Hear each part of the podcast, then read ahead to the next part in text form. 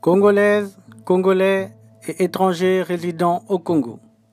Depuis ces 20 dernières années, les bilans annuels de l'État congolais se suivent et se ressemblent, toujours aussi alarmants et catastrophiques. Celui de cette année 2019 est la consécration de l'échec, non pas d'un individu, mais de tout un système qui a atteint ses limites, notamment en termes de gouvernance. Les chiffres dévoilés au grand public par les organismes internationaux dressent le portrait d'un pays étranglé sur le plan politique et socio-économique et dont l'avenir est incertain. Malgré la conclusion d'un accord avec le FMI, le Congo peine à sortir de la crise à cause de la prédation de ses élites politiques. Ces dix dernières années, des milliers d'emplois ont été détruits avec un taux de chômage qui avoisine les 60% chez les jeunes. 65% de la population vit en dessous du seuil de pauvreté avec environ 650 francs CFA par jour. On ne compte plus les mois d'impayés de pension, de retraite, de salaire et de bourse. Les étudiants ont été abandonnés par l'État qui devait assurer la gratuité et la qualité de l'éducation. La déforestation sévère, l'exploitation sauvage de toutes nos richesses autorisées par nos dirigeants a engendré l'insalubrité et une pollution dont sont victimes de nombreuses familles. 33% de la population est sous-alimentée. 26% des enfants souffrent de la malnutrition. La mortalité infantile culmine à 76%. Ainsi donc, chaque Congolais qui dépasse l'âge de 5 ans peut, à juste titre, être considéré comme un survivant d'une hécatombe sanitaire. Les populations manquent d'eau potable et d'électricité.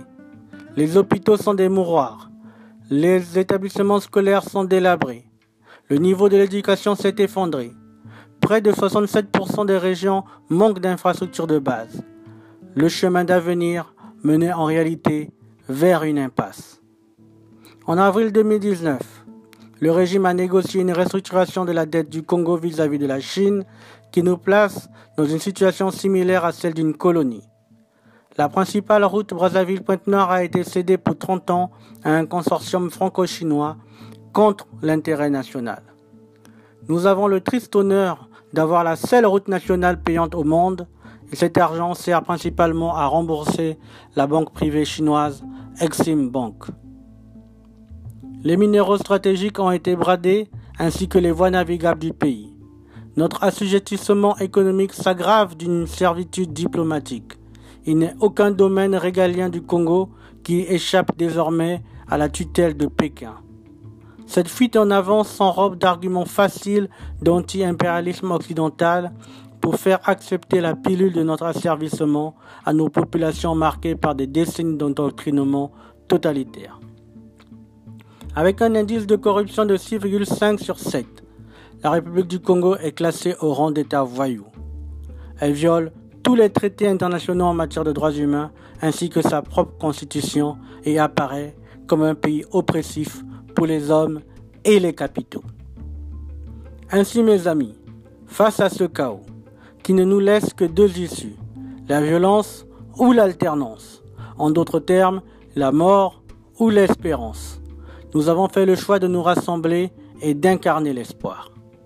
Incarner l'espoir, c'est dire non à l'obumintri, l'oligarchie bureaucratico-militaire tribale, non aux politiciens véreux, non à la corruption, non au totalitarisme, non à l'incompétence.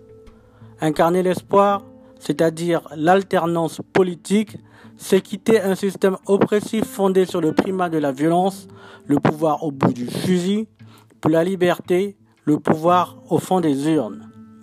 Nous avons fait le choix de proposer une vision pour la nation, l'impératif de vérité, justice et réconciliation, la lutte contre la délinquance fiscale et économique, le contrôle de l'immigration, la promotion du patrimoine culturel, l'intégration des populations autochtones, la réintégration du Congo dans le concert des nations, l'évolution de nos institutions, les grands projets pour le développement, c'est le projet de société, incarner l'espoir. Il faut éviter à tout prix un nouveau régime d'exception en encourageant la tenue de l'élection présidentielle dans les délais prévus par la Constitution, c'est-à-dire en mars 2021.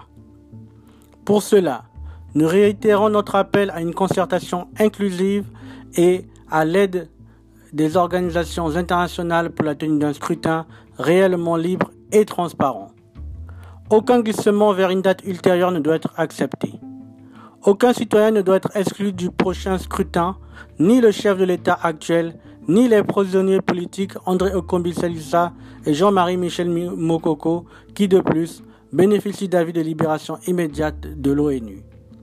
L'élection doit se tenir et les Congolais doivent choisir en toute liberté. Le FMI, l'Union européenne, l'Union africaine et l'ONU sont invités à aider à la réussite du scrutin. Je ne suis que l'humble porte-voix, votre porte-flambeau. À chacun de défendre avec véhémence cette flamme jusqu'aux urnes avec toutes les voies et moyens démocratiques.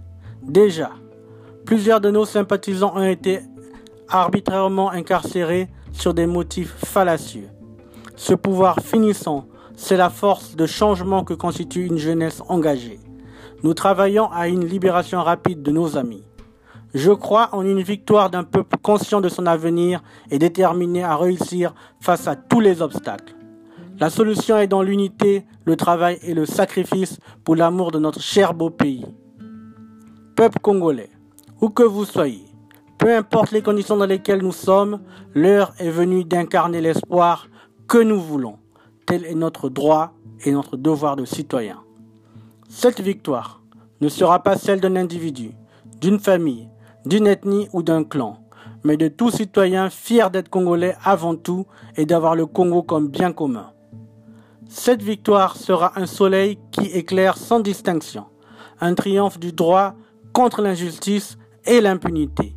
Il s'agit d'effectuer une révolution intellectuelle de l'ensemble des acteurs de la société et de prendre ensemble le virage qui conduit à la modernité sans y perdre notre culture. Congolaises, Congolais et étrangers résidant au Congo. Bonne fête de fin d'année dans l'espérance d'un Congo plus uni et plus éclairé. Que Dieu bénisse le Congo.